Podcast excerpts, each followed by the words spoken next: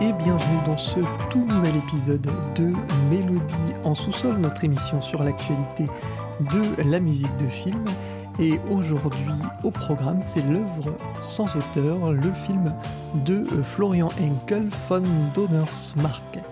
Et pour parler euh, de ce long métrage et puis de cette musique signée euh, Max Richter, Adrien est avec moi aujourd'hui. Salut Adrien. Salut à tous. L'œuvre sans auteur, donc film de Florian Henkel von Donnersmarck, après, euh, enfin troisième long métrage, hein, après La vie des autres, et, puis euh, The Tourist qui était sorti en, 2010, je crois, avec euh, Angelina Jolie et Johnny Depp. Cette fois, le, casting est 100% allemand. Le film est, un film ambitieux, on, y reviendra. Et à la musique, bien sûr, c'est Max Richter. Max Richter qui signe une belle année. On en avait parlé euh, il y a quelques mois sur Mary Queen of Scots. Aujourd'hui, donc, l'œuvre sans auteur. Pour présenter rapidement le film, le film s'étale euh, du début à peu près, enfin début on va dire vers 38-39, donc en Allemagne en 1939, euh, et euh, un, jeune, euh, un homme, hein, Kurt Barner, accompagne sa tante à une exposition sur l'art dégénéré. C'est le début du film et on va accompagner ce jeune homme qui va, qui va donc grandir à travers cette Allemagne qui évolue, qui passe du nazisme euh, au communisme, qui ensuite euh, se libère aussi, puisqu'il y a l'Allemagne de l'Est, l'Allemagne de l'Ouest. Donc ensuite, parcours de ce personnage-là, de 1939 à peu près jusqu'à 1900, euh, on va dire 60-70. Et, voilà, c'est tout le. C'est pour ça que c'est un film ambitieux. Euh, historiquement aussi, hein, puisqu'il embrasse vraiment une période qui est assez large et qui est très mouvementée pour l'Allemagne, mais euh, c'est aussi tout l'intérêt du film. Et je vous propose d'écouter tout de suite le premier extrait, et le premier extrait s'intitule The Mind's Eye.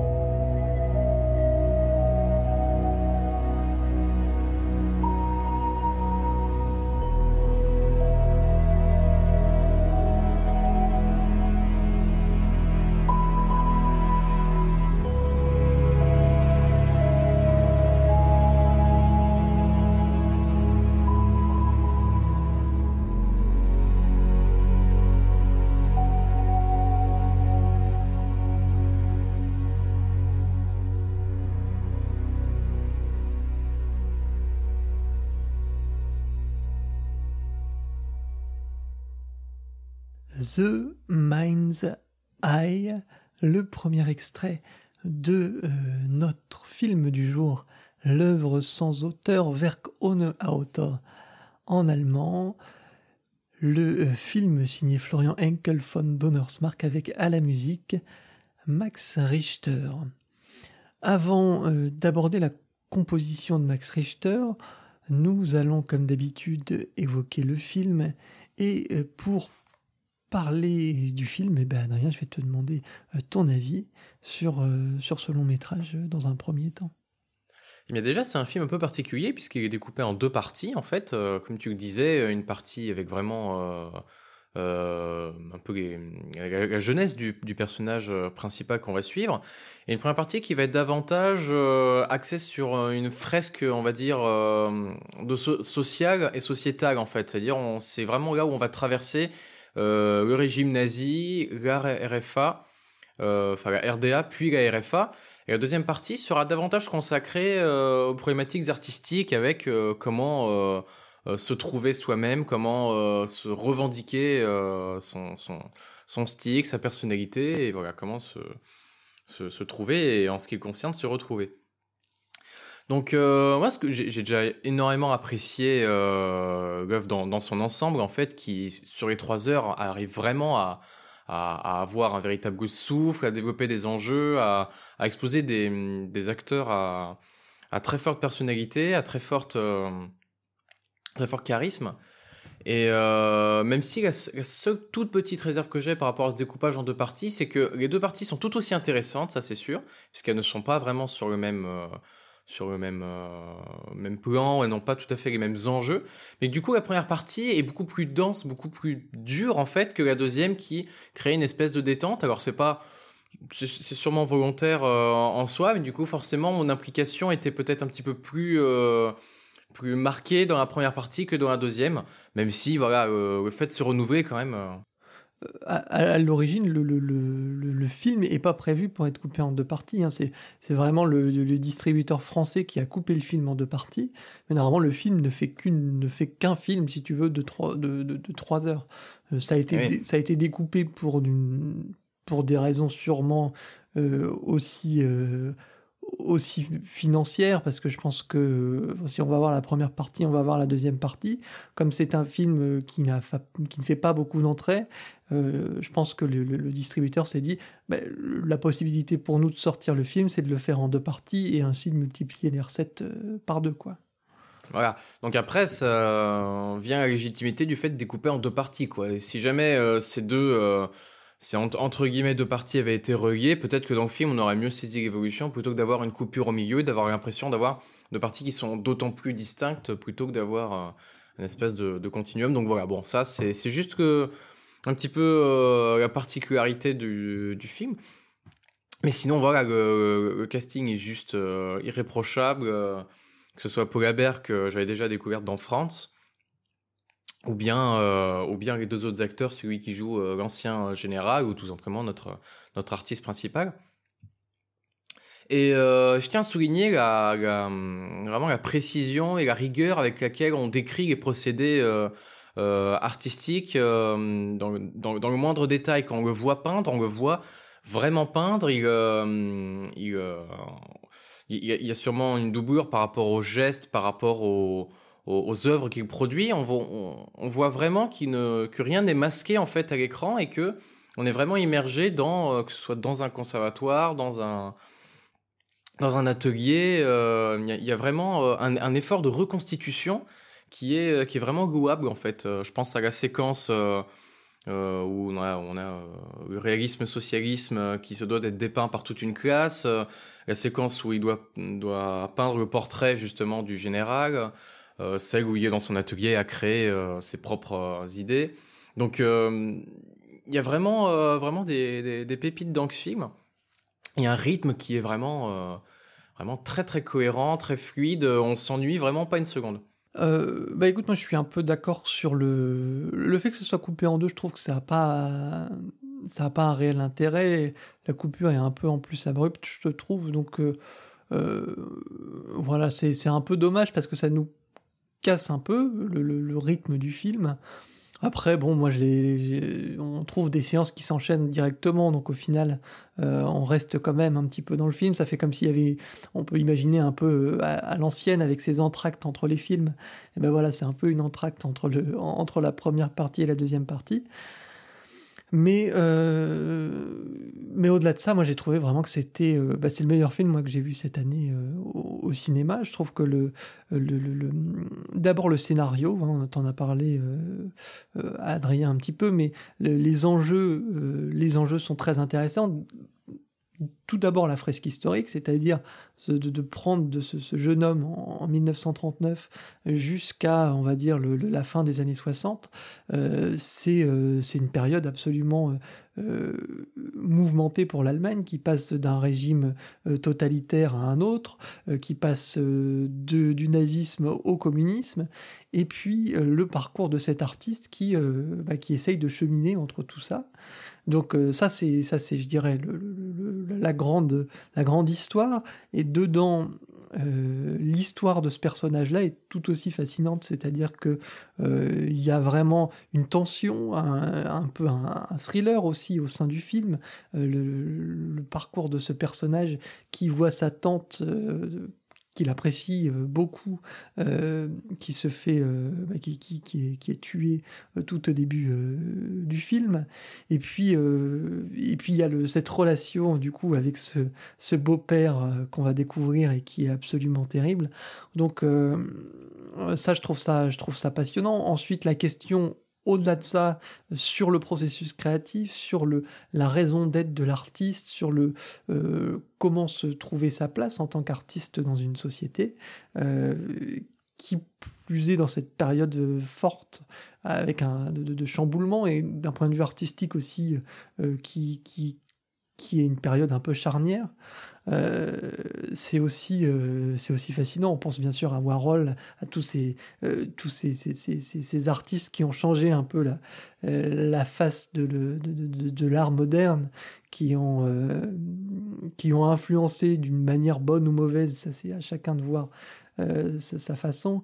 Mais, euh, mais du coup, il y a, tous ces abus aussi un peu de ce, de ce, de ce modernisme qu'on a du mal parfois à définir. Et, le, réalisateur se moque aussi un peu de, ça sur euh, certaines, enfin sur, sur, la deuxième partie notamment, au, début, quand, quand le jeune homme découvre, découvre cette école. Bon, enfin bon, tout ça en fait un film euh, très très riche. Donc ça c'est le, scénario déjà en lui-même qui est très fort. Il y a le casting, je trouve aussi qui, qui, est, qui, est, très, qui est très réussi. en as parlé Adrien.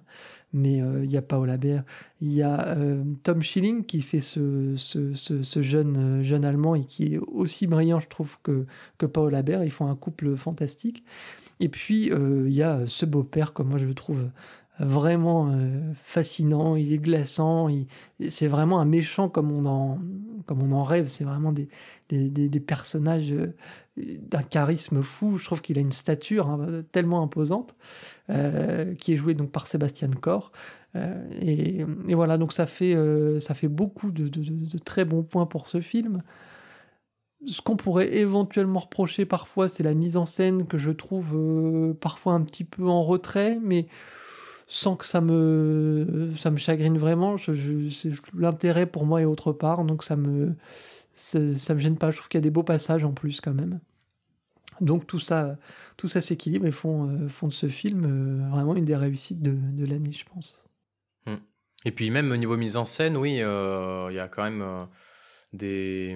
Je pense à surtout, surtout à la seconde partie, lorsqu'il est au conservatoire du Düsseldorf, il y a énormément de jeux de de jeu de lumière et euh, de, une gestion de l'espace qui est assez particulière en fait, que ce soit dans la, dans la manière dont il visite le, conservatoire, dans la manière dont il s'y déplace, euh, la manière dont il s'approprie aussi son propre atelier, euh, selon les passages du film. Et donc au fur et à mesure qu'il commence à, à, apprivoiser le lieu, il se il s'approprie davantage il s'approprie davantage son local avec une lumière un petit peu plus, un petit peu plus chaleureuse, euh, un espace qui semble euh, grandir et non plus seulement étriqué.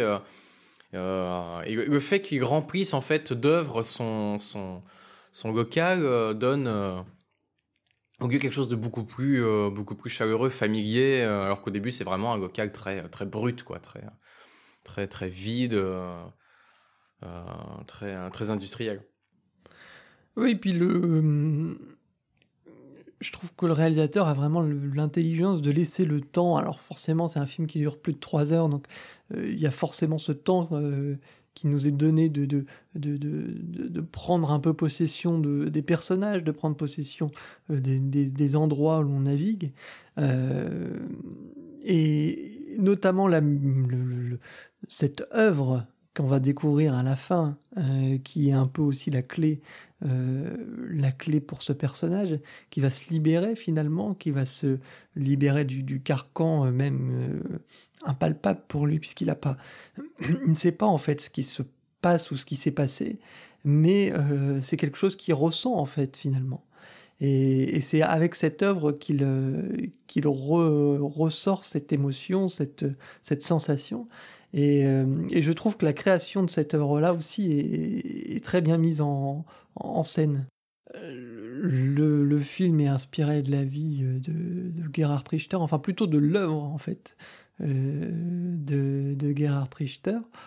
Et, et, un petit peu de sa jeunesse aussi, mais, mais ça reste quand même très très très romancé, hein, euh, toute cette histoire autour du beau-père, enfin tout ce qui fait finalement aussi le sel du film, euh, tout ça c'est, c'est, c'est, de la pure invention. Donc il y a, y a ce tapis-là qui est, qui, est, qui est réel, qui existe, et puis euh, ensuite il y a tout le travail scénaristique derrière et toute l'imagination du réalisateur pour faire vraiment un film qui peut, qui peut se vivre et qui peut durer, qui peut s'étaler sur euh, sur trois heures.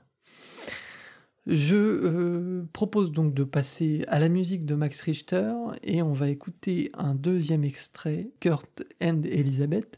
Euh, c'est les deux personnages centraux, hein, ce, couple qu'on va suivre. L'un est, interprété donc par Tom Schilling, l'autre par Paul Haber. Et, voilà, c'est un peu le, thème qui, lie et qui, qui accompagne la rencontre entre ces deux personnages.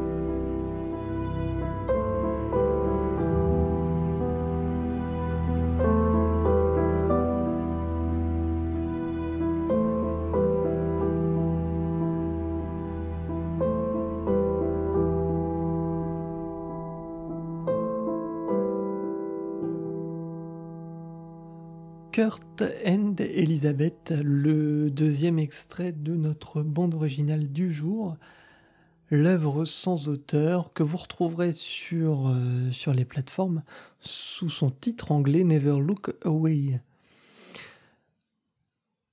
Adrien, euh, qu'as-tu pensé toi de cette musique de Max Richter? Max Richter que tu avais euh, un peu plus découvert, il me semble, si je me souviens, bien grâce à, à Hostile notamment. Tout à fait. Et, et voilà, alors qu'as-tu pensé de ce, ce score? Alors je suis mitigé car je trouve ça assez inégal, hein, pour reprendre le terme de notre cher confrère Baptiste de cette émission. Euh, là, ce premier morceau met en lumière déjà l'un des premiers défauts évidents, c'est que la plupart du temps, il se passe pas grand-chose quand même. Euh, là, en 2 minutes 51, on vient de voir deux idées seulement développées sur quand même presque 3 minutes. Euh, là où, en principe, il n'y a pas de, principe évidemment, mais compositionnellement, on va dire, euh, en 30 secondes, on a fait le tour, quoi. C'est-à-dire qu'on on commence avec une petite harpe doublée d'un piano, euh, une, certaine carrure, c'est-à-dire voilà une, une, une métrique qui fait que on va avoir un événement qui va revenir en boucle, tout simplement. Euh, donc cette carrure-là crée euh, une mélodie d'abord ascendante, puis descendante, etc., qui va euh, pouvoir occasionner un cycle. Et cette deuxième idée, c'est ensuite d'y ajouter une petite voix de violon qui est tenue, donc qui n'a même pas un pouvoir mélodique, mais qui a juste un pouvoir voilà, de, de timbrique, de texture, d'élargir un peu la musique vers l'aigu, de donner un petit peu plus de corps, tout simplement. Sauf que voilà, ce n'est pas pour rien qu'on qualifie Max Richter de minimaliste, c'est parce qu'on voit bien que voilà, avec très très peu d'idées, il étire la musique euh, jusqu'à 3 minutes. Sauf que c'est mal connaître euh, ni le courant et aussi le terme minimaliste. Il s'agit pas juste de faire la même chose avec moins. Il s'agit de faire davantage avec moins ou voilà quelque chose de, de consistant et de choisir les éléments avec une grande précision pour qu'ils puissent avoir une richesse qu'on ne leur soupçonnerait pas. C'est le cas d'un euh, Philippe Glass au début de sa carrière. C'est le cas Rigetti aussi, euh, dans, la plupart de, ses pièces. Voilà, un minimalisme, euh, ce n'est pas parce qu'on fait minimalisme que c'est plus facile, loin de là. C'est au contraire plus difficile de travailler avec moins d'éléments pour devoir euh, avoir une, consistance, un propos, un discours. Et c'est ce que je reproche à cette BO-là, c'est que le minimalisme est parfois un petit peu gratuit. Autant dans les musiques assez calmes, il est capable d'avoir des textures très jolies, très travaillées, on aura l'occasion d'en écouter, mais avec des, accords aigus assez lumineux qui vont tenir et qui apportent au film une véritable teinte, une véritable ambiance qui euh, permet de faire se détendre le spectateur vraiment, de d'entrer en empathie avec les personnages. Et d'autres parties où pour le coup ce minimalisme, je trouve, se justifie beaucoup moins et euh, apparaît davantage comme une limite que comme un parti pris. C'est notamment certains morceaux comme celui-là qui pour le coup sont, apparaissent comme tout à fait ordinaires ou lisses, voire plat, et d'autres morceaux qui sont qui se veulent grandioses, mais qui déploient tellement peu de matériel que pour le coup, tu crois pas une seconde. C'est comme quelqu'un qui te crie dessus en disant que euh, qui va te faire peur, etc., mais que t'as pas vraiment peur puisque le, mec ne fait que parler, il n'y a pas d'acte. Euh, ou alors du moins dire attention ça va être grandiose etc ça va être grandiose ça va être grandiose et qu'au final bah, ça, ça, ça, ne démarre jamais quoi simplement. Et pour moi, ce qui est symptomatique de cet effet-là, c'est le générique de fin avec ce solo de violon qui, au final, ne revient qu'à aligner des doubles croches, quoi. Donc, c'est-à-dire un arpège toujours au même rythme assez rapide, mais sans aucune expressivité, selon moi. Et pour moi, ça paraît vraiment comme une limite, limite à ce film. On peut quand même pas lui enlever, Max Richter, que sur la plupart des scènes calmes, euh, il arrive quand même à bien saisir l'essence d'une scène euh, et à créer euh, à la fois l'empathie et à définir une certaine identité pour le film. Bah écoute, moi je vais passer assez rapidement aussi, puisque c'est vrai que tu pointes des choses qui sont, qui sont exactes sur le... c'est vrai qu'il y a certains morceaux qui peuvent paraître un peu faciles, mais finalement, euh, c'est peut-être aussi le. Euh, je, sais. En fait, le, film demande quand même une. Enfin, le réalisateur euh, demande une utilisation de la musique. Enfin, en tout cas, semble vouloir une musique assez présente. donc, la musique est là très régulièrement. Et c'est compliqué en fait de cumuler un peu les styles, c'est-à-dire que la musique minimaliste, en tout cas comme elle est perçue et comme elle est euh, faite ici par Max Richter, euh, pour tapisser sur tout un film, c'est parfois peut-être un peu compliqué. Enfin, en tout cas dans ce dans ce cas précis, puisque sur Mary Queen of Scots, c'est pas c'est pas vraiment le euh, le cas. Mais je trouve que Parfois, c'est vrai que ça se répète un petit peu sur ce morceau de Kurt et Elisabeth. Euh, encore une fois, je trouve que là, par exemple, le morceau accompagne parfaitement la scène, je trouve, enfin, pas parfaitement, mais accompagne bien la scène. Euh, ça en fait pas un morceau d'un intérêt fou, mais euh, au-delà de ça, si on navigue dans cette bande originale, il y a des morceaux, il y a un travail qui est intéressant. Moi, ce que j'aime sur cette œuvre sans auteur, c'est notamment ce thème qu'on retrouve tout au long du film, qu'on a entendu, hein, vraiment légèrement dévoilé en tout début d'émission, c'était le premier extrait, et qui petit à petit va se retrouver agrémenté euh, de, nouveaux éléments. Ça va faire une pièce montée en fait, un petit peu. Euh, au fur et à mesure qu'on gravit les marches, il y a de plus en plus de choses qui nous sont données pour arriver, pour, pour, arriver à la fin à, à cet aboutissement et qui est finalement l'aboutissement du personnage qui, euh, qui trouve en fait sa voie après, euh, après toutes ses recherches. En fait, c'est le cheminement d'un homme qui est retranscrit musicalement. Le cheminement artistique, le cheminement intellectuel, le cheminement euh, en tant qu'homme, en tant qu'être, le, trouver sa voie dans le, dans le monde, voilà. C'est ce que essaye de retranscrire musicalement Max Richter. Euh, sur les tons, sur les, tons très aigus, comme tu dis, il y a un travail. Je ne sais pas si c'est de l'harmonica de verre qu'on entend assez régulièrement. Exactement, c'est de l'harmonica de verre qui se mélange à des, euh, à des harmoniques euh, de violon. Donc harmonica de verre, vous allez pouvoir le reconnaître, c'est une texture très cristalline en fait, et on reconnaît bien le, on reconnaît bien le timbre du, bah, tout simplement du, du verre en fait sur lequel on va on va on va jouer avec des doigts légèrement mouillés. En fait quand on s'amuse avec des bocs de cristal avec des verres en cristal euh, avec le doigt un petit peu humide etc et eh bien en fait euh, l'harmonica verre fonctionne comme ça. Ce sont des bocs en cristal qui sont enchâssés les uns les autres que l'on fait tourner euh, un peu comme une rôtisserie en fait. Ils sont disposés comme sur une rôtisserie qui va tourner.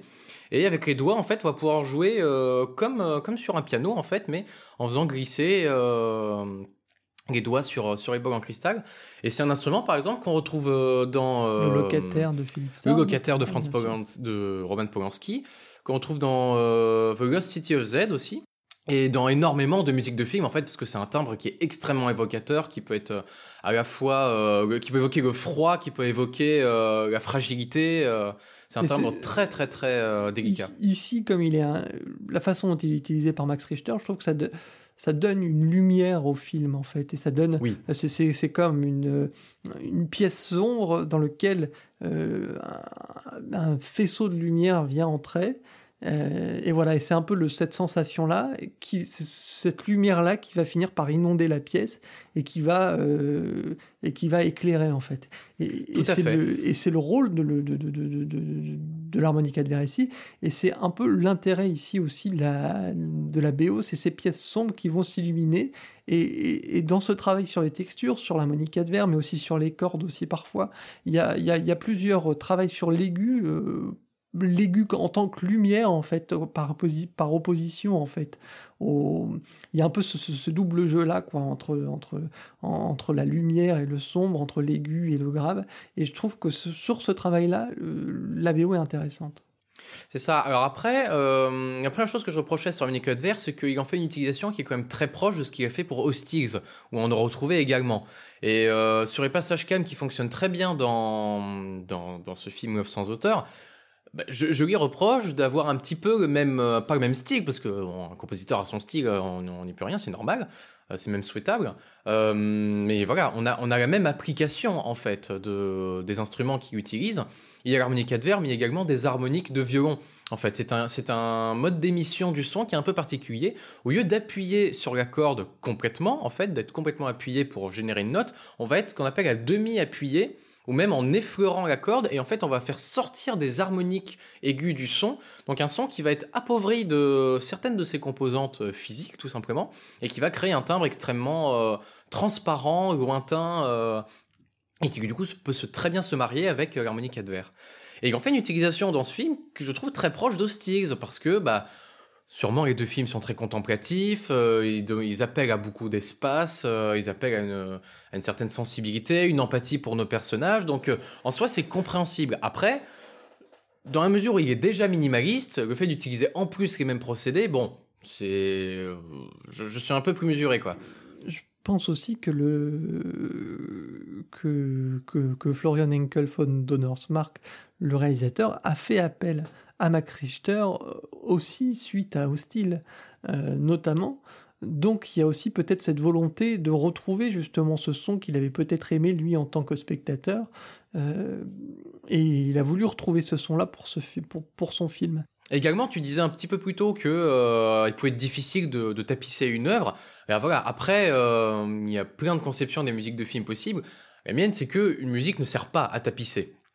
En fait, euh, tapisser signifie que la musique va forcément être en arrière-plan et que elle n'a pas forcément un discours à raconter, ce qui pour moi est dommage parce qu'une musique a son discours, elle peut être narrative, elle peut être euh, euh, vraiment un apport au film, une, une véritable valeur ajoutée plus qu'un simple remplissage, remplissage, un simple remplissage et un bouche-trou. Et en fait, la seule difficulté qu'il peut y avoir à, à couvrir en fait l'ensemble de la durée du film, c'est premièrement les délais en fait Qu'est-ce que le compositeur aura le temps de pouvoir euh, travailler chacun de ces morceaux sur la durée de composition et euh, la quantité de musique qui lui est demandée? Et la deuxième problématique, c'est le talent. C'est le niveau, entre guillemets, du compositeur. Est-ce qu'il a euh, une palette d'outils à sa disposition qui lui permet, voilà, de pouvoir se renouveler, de pouvoir choisir avec précision des procédés qui vont mieux coller à ce film plutôt qu'un autre? Et concernant Max Richter, alors je n'ai pas écouté Mary Queen of Scots dont Hubert me dit le plus grand bien et il n'est pas que seul d'ailleurs. Mais voilà, en ce qui me concerne, j'ai eu un gamme chance de n'écouter que Hostigs et euh, l'œuvre sans auteur.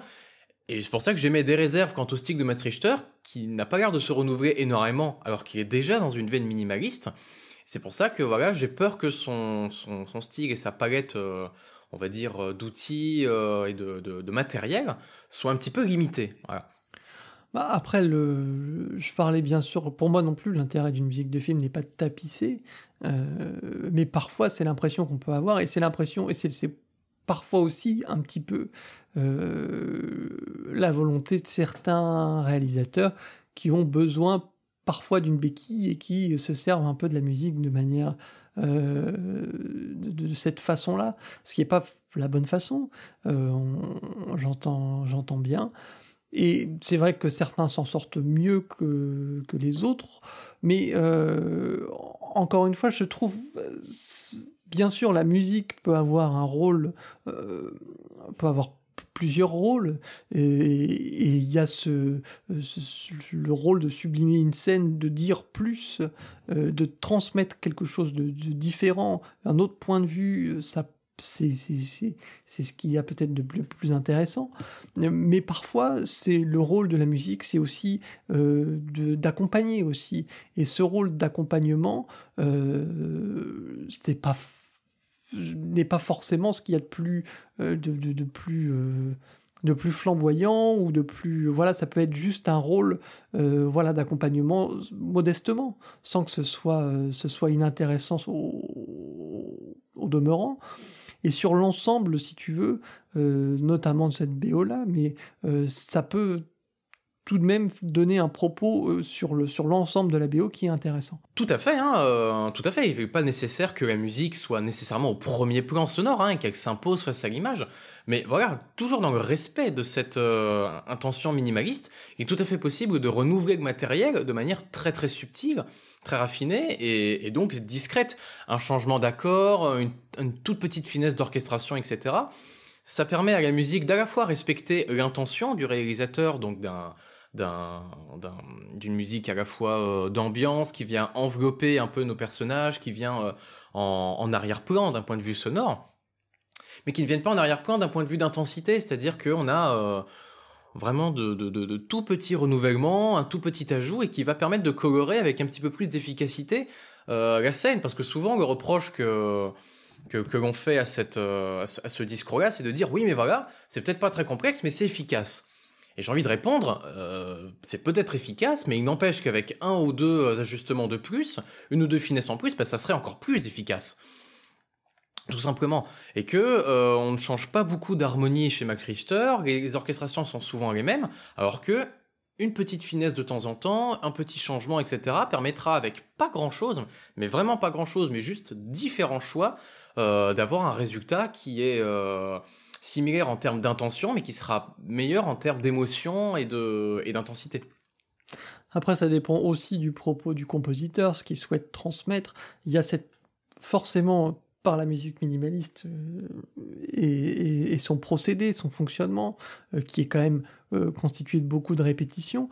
Il y a, ce qui ne veut pas dire de, de, variation, hein, c'est pas forcément l'un n'empêche pas l'autre, mais il y a cette volonté de d'enfermer aussi un petit peu le personnage qui cherche, qui cherche, qui cherche, qui tâtonne juste avant, jusqu'au moment où il peut trouver. Et ce, cette cette sensation de cycle, justement, c'est aussi le, au centre de, ce film, euh, l'œuvre sans auteur. Et ça explique aussi parfois ces morceaux qui peuvent être cycliques et qui peuvent être, euh, qu'on peut trouver euh, parfois un peu barbants, potentiellement. mais, mais voilà, donc il y a aussi, il y a plusieurs choses qui rentrent en jeu. Ça n'empêche pas une certaine finesse que toi tu retrouves pas toujours. Moi je suis d'accord qu'on la retrouve pas non plus toujours. Mais là, je vous propose d'écouter justement un morceau qui, à mon avis, pour toi, se rapprochera d'Hostiles, mais on voit où, l'on voit tout ce travail sur, le, sur les aigus et sur le, le, le, le son, sur la sensibilité et sur le, la variation, voilà, qu'on sent beaucoup dans ce morceau-là qui s'appelle Fat and Felt, où on, ressent vraiment tout le, euh, tout le travail sur la texture de euh, Max Richter.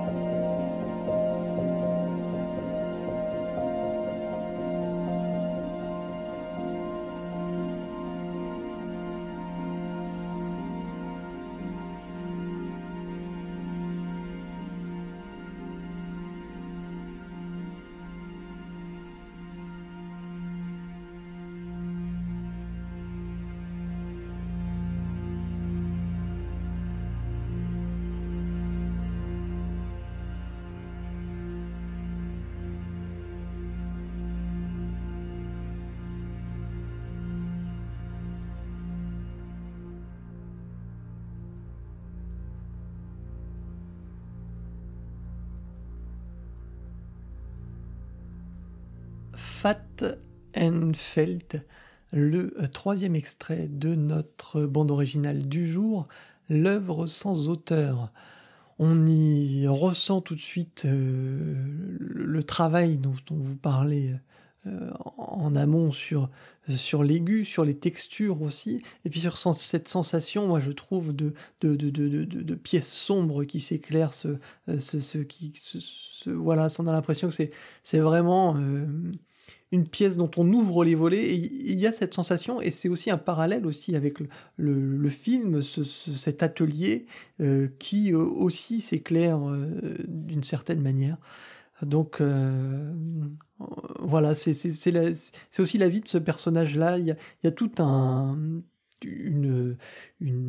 un écho avec le, avec le sujet et ce scénario euh, sur plusieurs, euh, sur la grande histoire, sur la petite histoire. Et, voilà, c'est aussi l'intérêt de cette, cette bande originale. Je trouve que c'est un, bon écho aussi du, du, film. Et tu as bien choisi le morceau parce qu'effectivement, euh, dans celui qu'on vient d'écouter, on retrouve un minimalisme qui fonctionne déjà davantage, c'est-à-dire que on aura commencé par l'harmonica de verre que vous avez reconnu au tout début, qui est lui-même déjà euh, en soi un instrument aigu, mais qui est utilisé dans son grave en fait. Donc il va avoir un timbre un tout petit peu granuleux et un côté cristallin qui va être un petit peu plus amoindri. Euh, afin de pouvoir laisser ensuite, euh, après les interventions des violons en, en, subtile dissonance, puis des violoncelles, un piano qui va rentrer et illuminer l'aigu en fait, avec un, dynamisme rythmique très contrôlé, très, très doux en fait, pas, pas du tout agressif ou vraiment dynamique au sens premier du terme, mais quelque chose qui par contraste en fait va donner, donner une certaine, une certaine, un certain élan tout simplement. Et là, vous voyez que Certes, en 4 minutes 43, euh, le, tempo est assez lent, on a quelque chose de très, très contemplatif, mais on a des éléments qui interviennent à euh, intervalles réguliers afin de renouveler, de pouvoir enrichir le propos, etc. Donc ce morceau-là est un bon exemple de ce que la BO peut proposer de, plus intéressant et de plus raffiné. Je, euh, je vous propose d'écouter un nouvel extrait, Way Out, qui, euh, est un peu le, justement le mélange euh, entre les qualités et les défauts euh, du score pour, pour Adrien en tout cas, et puis pour moi aussi, puisque c'est vrai que je trouve que parfois la bande originale s'embourbe un petit peu, et il y a ce... En même temps, justement, ce thème très mécanique, très, très redondant aussi, parfois, et dans lequel se glissent euh, quelques notes euh, et quelques, quelques subtilités. Euh, vous, vous, écouterez attentivement. Le morceau est un, peu costaud, mais voilà, il illustre bien justement les deux côtés, un peu les deux faces de cette bande originale. je vous propose d'écouter A Way Out.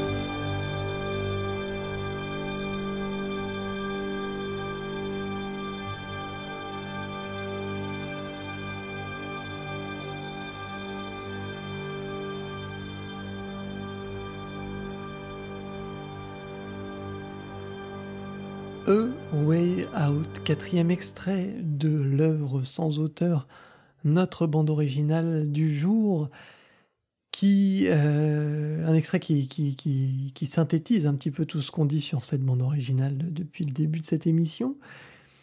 Et euh, ben voilà, qui permet de vous donner une belle, une belle idée du, score, euh, Adrien. Et ben il se passe rien, il se passe rien du tout. Alors j'exagère un peu parce que euh, il y a quand même deux idées intéressantes, mais le problème c'est que bon, c'est pas des idées forcément qui vont révolutionner euh, la musique, quoi. C'est-à-dire faire intervenir l'harmonica de verre euh, une seule note, euh, faire intervenir un contre-champ de violoncelle au bout de 3 minutes 30 et à la fin finir par des accords sans aucune variation mélodique, sans aucun contre-champ, sans rien du tout. bon, 5 minutes 38, honnêtement, on peut en tirer une pièce d'une minute 30, quoi. Donc, euh, voilà. Par moment, ça fait quand même un petit peu feignasse. Euh, ce que moi, après, oui, dans le film, ça fonctionne, euh, voilà, parce que on est concentré sur autre chose. Euh, mais même dans le film, honnêtement, euh, je dis ça parce que peut-être j'ai peut-être les oreilles un petit peu concentrées sur la musique, mais en même temps, c'est de la musique, c'est pour qu'on écoute, j'ai envie de dire. Euh, au bout d'un moment, ça finit quand même par gasser, quoi. On finit euh, de, par se dire, mais est-ce que ça va au moins changer d'accord, quand même? Euh, Ça, plus que fait que il y a quand même un procédé de, qui est très utilisé, tout ce qui est en musique électro, qui est, qui est évident, et même pour, pour, du, pour du orchestral, qui est la réverbération, qui parfois fait office un peu de cache-misère. Autant dans le morceau qu'on a entendu juste avant, ça marchait très bien parce qu'on avait un mariage entre euh, les voix qui, se superposaient progressivement, l'harmonica de verre, et du coup la reverb crée ce, mariage et cette fusion vraiment entre toutes les voix. Autant là, ça sert juste à donner un petit peu plus d'ampleur aux cordes qui sont déjà euh, doublées par, euh, qui sont déjà 40 par pupitre. les contrebasses sont au moins 10, alors que normalement dans un orchestre, quand on en a 8, c'est le bout du monde. donc ça, c'est très allemand aussi, hein, quand on regarde des effectifs classiques, Gustave Mahler, euh, Richard Strauss euh, ou beaucoup plus récemment un Hans Zimmer. Voilà, c'est toujours des, effectifs démesurés. Sauf qu'un effectif démesuré, ça sert pas à faire jouer tout le monde en même temps, ça sert à multiplier les possibilités de timbres, de relais, euh, de combinaisons, etc.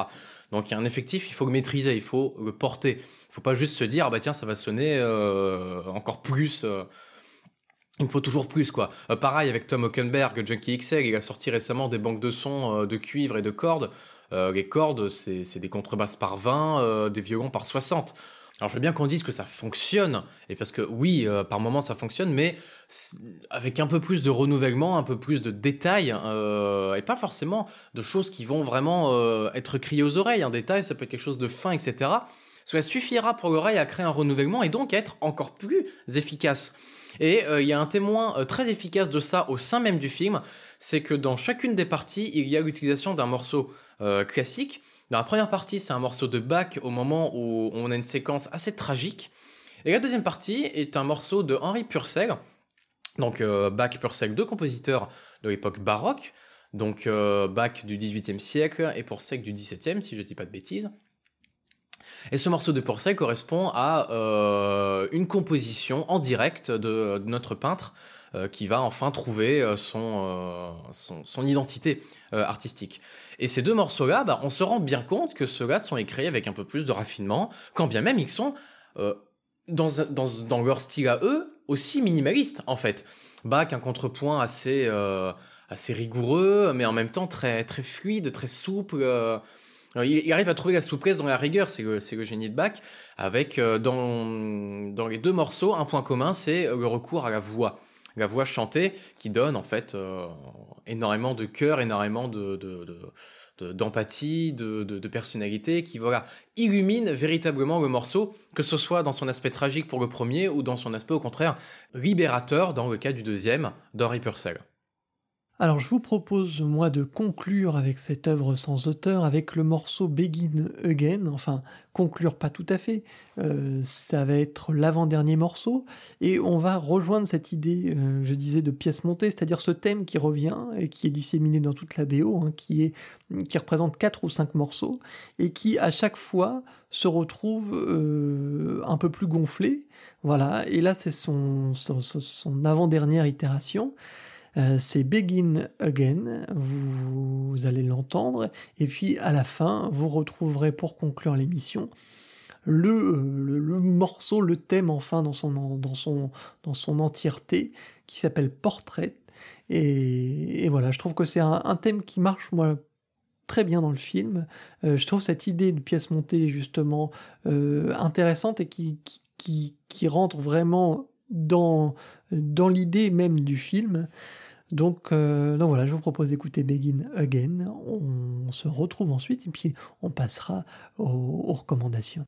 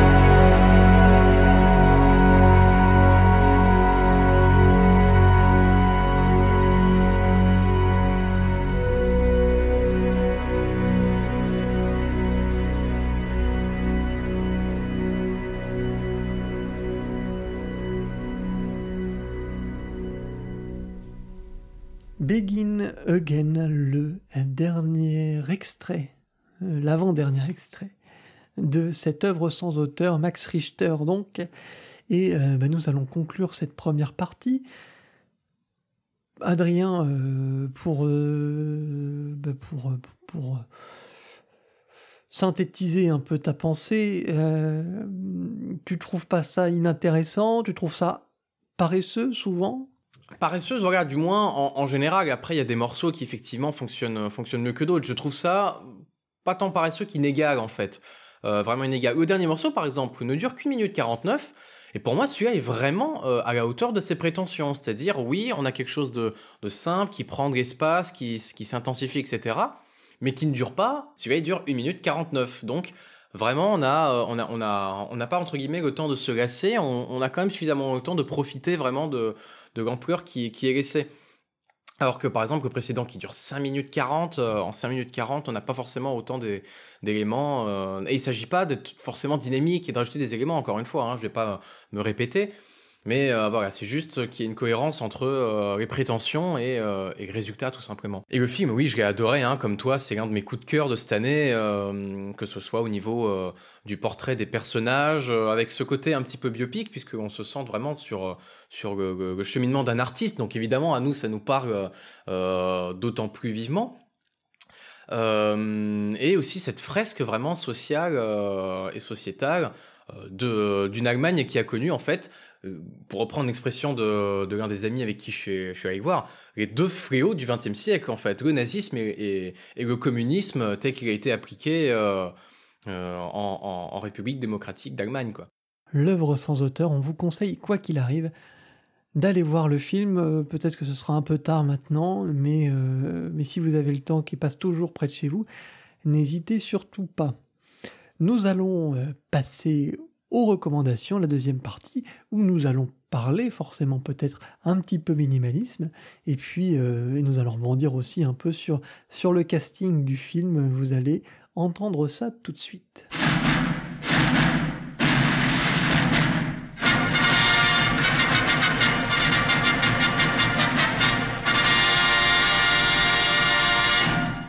Premier extrait de nos recommandations, c'est Philippe Glass, bien sûr, qui a beaucoup influencé Max Richter.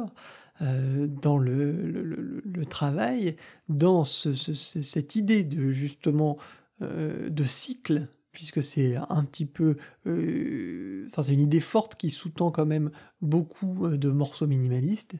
Et dans ce, cette, bande originale de Powakatsi, on retrouve euh, ce travail, la patte de Philippe Glass, mais c'est pas dans Powakatsi, moi je le trouve, enfin Powakatsi qui est un film que j'ai pas vu, mais on retrouve le morceau que je vais vous passer, Anthem Part 2, on le retrouve dans The Truman Show, le, moment où euh, Truman découvre que euh, qu'il y a des choses qui ne vont pas dans son univers, qu'il y a des euh, certaines choses qui qui, qui, ne sonnent pas juste, et, petit à petit le personnage voilà prend conscience de la grande supercherie qu'il euh, qu'il est en train de vivre. Et, voilà, je trouve que l'utilisation de ce morceau-là, qui n'est à l'origine, je le rappelle pas, issu de The Truman Show, euh, je trouve que l'utilisation de ce morceau est très juste et très bien trouvée. Et je vous propose d'écouter donc Anthem Part 2, et vous allez revivre ben, ce moment clé du film The Truman Show.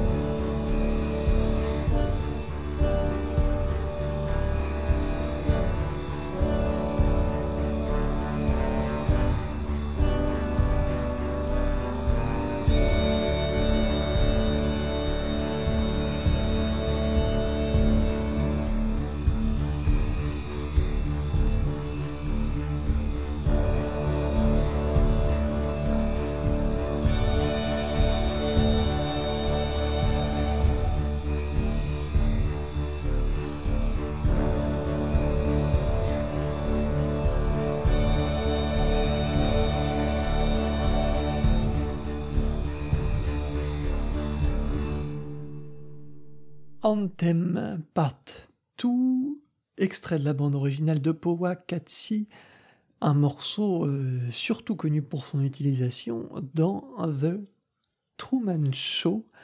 Euh, je, trouve qu'il y a toute cette idée de, cycle qu'on retrouve bien sûr dans, cette, dans cet extrait. De, on tourne, on tourne, on tourne, on tourne. Mais il y a aussi quelque chose qui est très, très très représentative, je trouve, de ce type de musique, c'est cette libération un petit peu sonore qu'on attend toujours et qui arrive ici par cette, euh, cette thématique euh, vers le, la fin du premier tiers du morceau.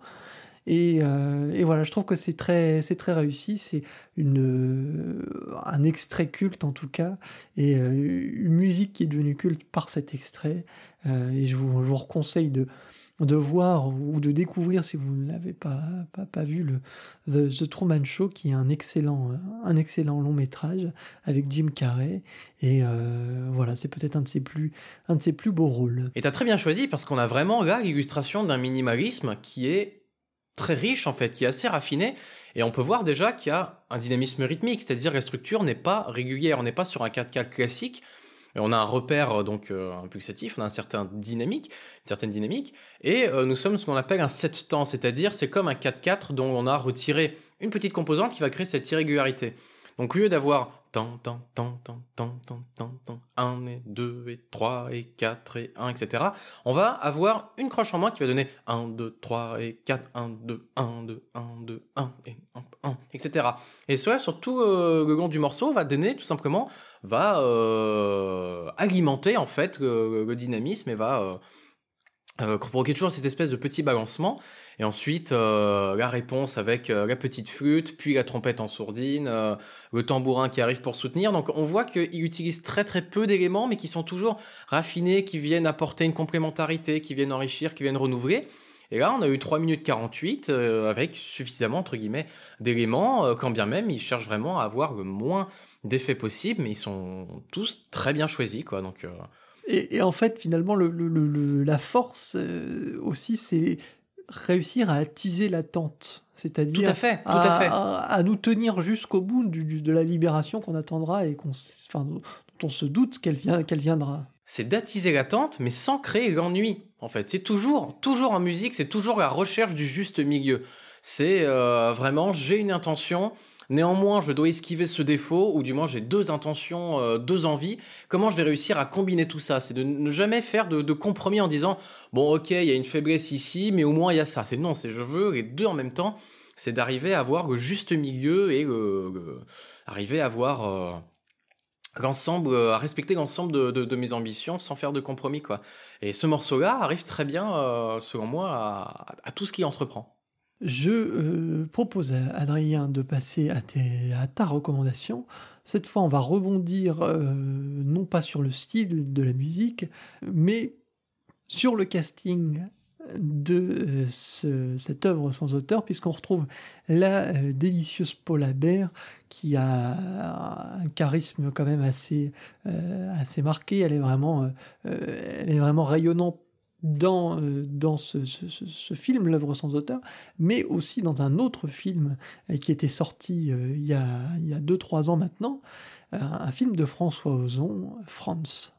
tout à fait, Paul qui donne les répliques à Pierre Ninet, donc dans ce film qui se passe au cours de la Première Guerre mondiale, partiellement en noir et blanc, avec quelques petites irruptions très, très succinctes de la, de la couleur à des moments, au moment opportun et avec une BO euh, assez raffinée de Philippe Rombi, qui vient colorer en fait euh, la plupart des, des scènes euh, assez, assez intenses entre nos deux personnages, et qui en fait colle à peu près à cette esthétique assez française d'avoir une musique assez discrète à l'échec du film, donc qui est majoritairement, on va dire pas, silencieux, mais qui on va dire sans, sans soutien musical et qui ponctuellement va va euh, demander euh, un soutien euh, très, très épuré mais sans, sans véritable recours à l'électronique. Pour le coup, on est vraiment dans de la musique de chambre.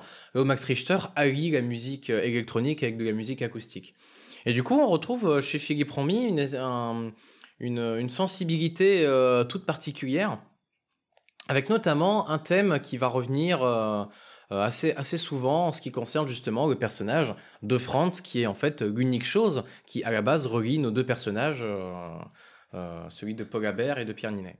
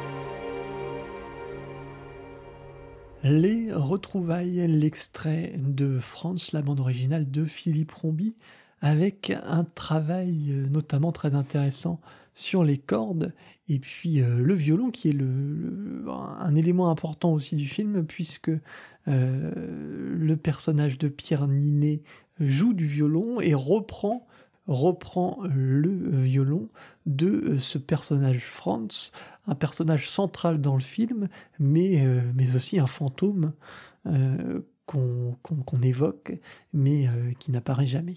Donc vous voyez, ce morceau, il résume assez bien les qualités en fait euh, de, cette, euh, de cette BO, dans le sens où euh, la, musique est amenée au cours de différentes scènes à avoir une palette de nuances assez développée. On passe d'une atmosphère assez grave, assez, assez tendue et, et, sensible à quelque chose d'un petit peu plus aérien, un petit peu plus libéré avant de terminer par le doute et toutes sortes d'émotions contraires qui en fait donne à la musique un véritable poids dans le film, euh, non seulement parce que son, intervention est ménagée, mais aussi parce qu'elle raconte ce que les images ne peuvent pas dire, ce que les personnages justement ont du mal à se dire. Et euh, avec la, subtilité de Philippe Rombi pour ce qui est des transitions, pour ce qui est de son orchestration des cordes, comme tu le dis très justement, à la fois euh, des pupitres entiers qui vont dialoguer, un violon soliste qui va se dégager, euh, l'intervention d'une euh, flûte doublée par une petite clarinette qui va donner une doublure assez chaude, une harpe qui va venir de temps en temps. Donc on a toujours un petit élément auquel se raccrocher qui va créer une, une, transition avec la suite. Donc voilà, un véritable discours musical bien loin du simple remplissage comme on pourrait, comme on pourrait redouter pour, pour un drame. Je vous propose de quitter maintenant les recommandations quitter euh, Philippe Rombi, quitter France, pour euh, aller vers l'actualité et euh, nous allons parler notamment d'un autre Allemand.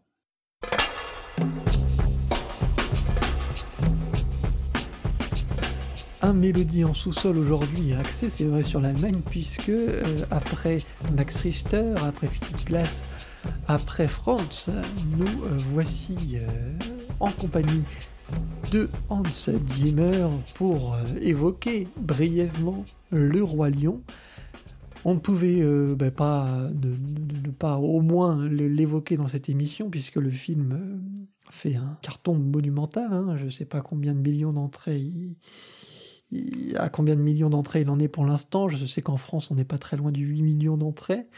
c'est déjà le plus gros succès de l'année. Et je vous propose donc d'écouter euh, un, extrait de l'album. Hans Zimmer reprend complètement euh, sa bande originale euh, de 94 pour ce Roi Lion 2019, mais il l'étoffe ou il la transforme.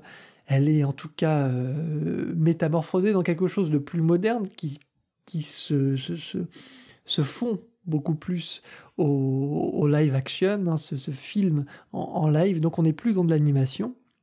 Et on retrouve du coup des sonorités plus modernes et plus habituelles chez Hans Zimmer. Donc ça fait un, mélange assez, euh, euh, assez étrange et étonnant à écouter. C'est toujours intéressant, je trouve, de, voir comment un artiste peut se réapproprier sa propre, euh, sa, propre création.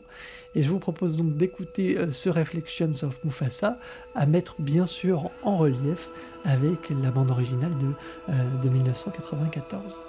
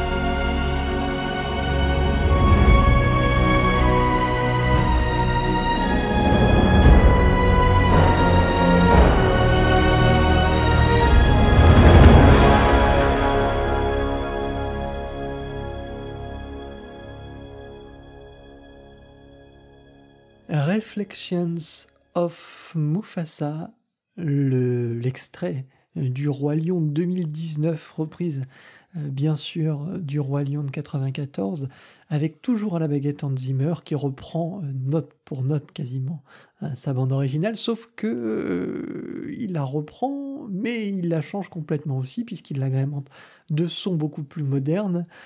Et, voilà, ça nous donne par exemple une introduction un peu longuette, je trouve, pour ensuite quelques on va dire qu'elle est beaucoup plus chargée, beaucoup plus puissante, mais, euh, mais je la trouve moins fine aussi. Je crois que je préfère quand même l'original de, de, loin. Hein. Mais, euh, mais ça reste toujours bien sûr un excellent score. C'est une bande originale culte pour beaucoup. Et, euh, et voilà, donc je vous conseille en tout cas le score original de 94. J'ai pas eu l'occasion encore de voir ce film-là. Je me rattraperai peut-être un peu plus tard, mais j'en ai un peu un peu assez des, live action de Disney, donc, euh, donc voilà, je fais une petite pause. On va passer au deuxième extrait, et extrait de un extrait de la bande originale. Je promets d'être sage. L'extrait s'appelle L'horizon partout. Le compositeur c'est Florent Marché. Euh, on, va écouter euh, cet extrait d'un film avec euh, Pio Marmaille et Léa Drucker, une comédie que je n'ai pas encore eu l'occasion de voir non plus, mais je trouvais que le, thème avait l'air tout à fait tout à fait charmant. Donc voilà, ça vous donnera peut-être envie d'aller découvrir le film.